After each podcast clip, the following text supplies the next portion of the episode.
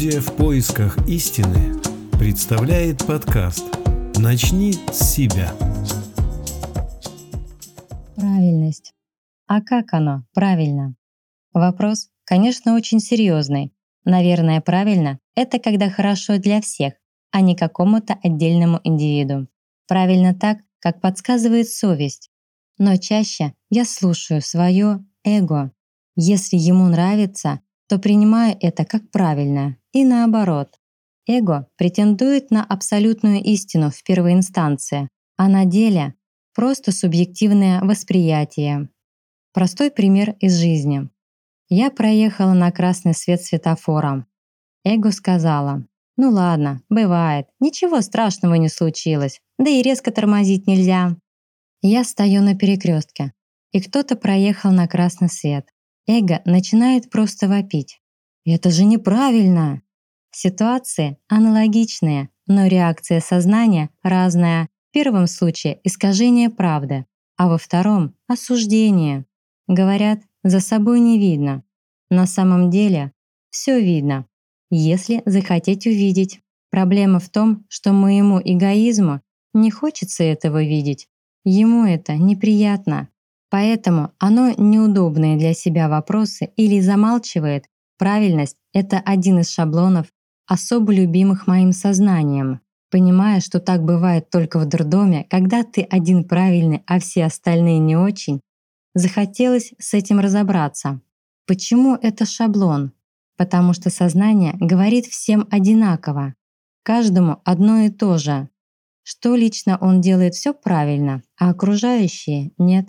Одни и те же мысли приходят в голову всем, и ученому, и дворнику, и мужчине, и женщине, и художнику, и бездомному. И каждый уверен, что это его собственные мысли. Такова роль сознания как информационной программы. Подробнее об этом можно посмотреть на АЛЛАТРА ТВ передача «Свобода от диктатуры зверя внутри тебя». Ссылка в описании. Приведу пример. Наблюдая за соседом, и в голову приходит мысль. Сосед Вася бросил окурок на газон. Как он плохо поступил. А я молодец. Я так не делаю. Что скрывается за моей правильностью? Во-первых, осуждение соседа. Во-вторых, собственное превосходство на фоне уничижения, разделения. В-третьих, восхваление себя любимой и возвеличивание – это гордыня. И последнее – желание управлять и командовать, и, как следствие, жажда власти. Вот какие подводные камни скрываются за моей правильностью.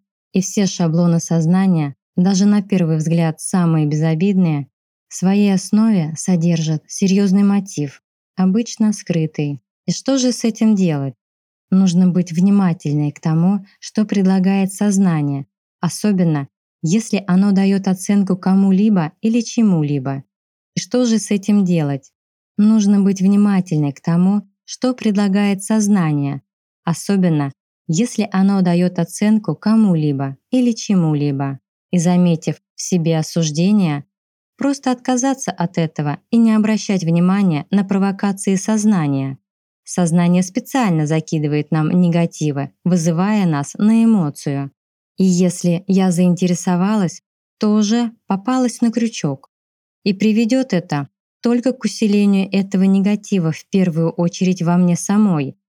Дальше давление будет усиливаться. Я своим вниманием усиливаю эти программы от сознания. Я заметила, что если их игнорировать и переводить внимание на радость, то они бесследно исчезают, как будто их и не было вовсе. Как результат, сосед Вася стал лучше ко мне относиться, ведь окружающие люди чувствует отношение к себе. Оказывается, причина находится во мне. Если я не провоцирую своей гордыни, скрытой за правильностью, негативный отклик людей, то исчезают конфликты. Получается, работая над собой, исключая негативные мысли и эмоции, отдавая предпочтение радости и делая добрые дела, начинает меняться мир вокруг меня, ведь искренняя улыбка отражается вокруг и умножается. Так может каждый, и тогда наш общий мир кардинально изменится в лучшую сторону.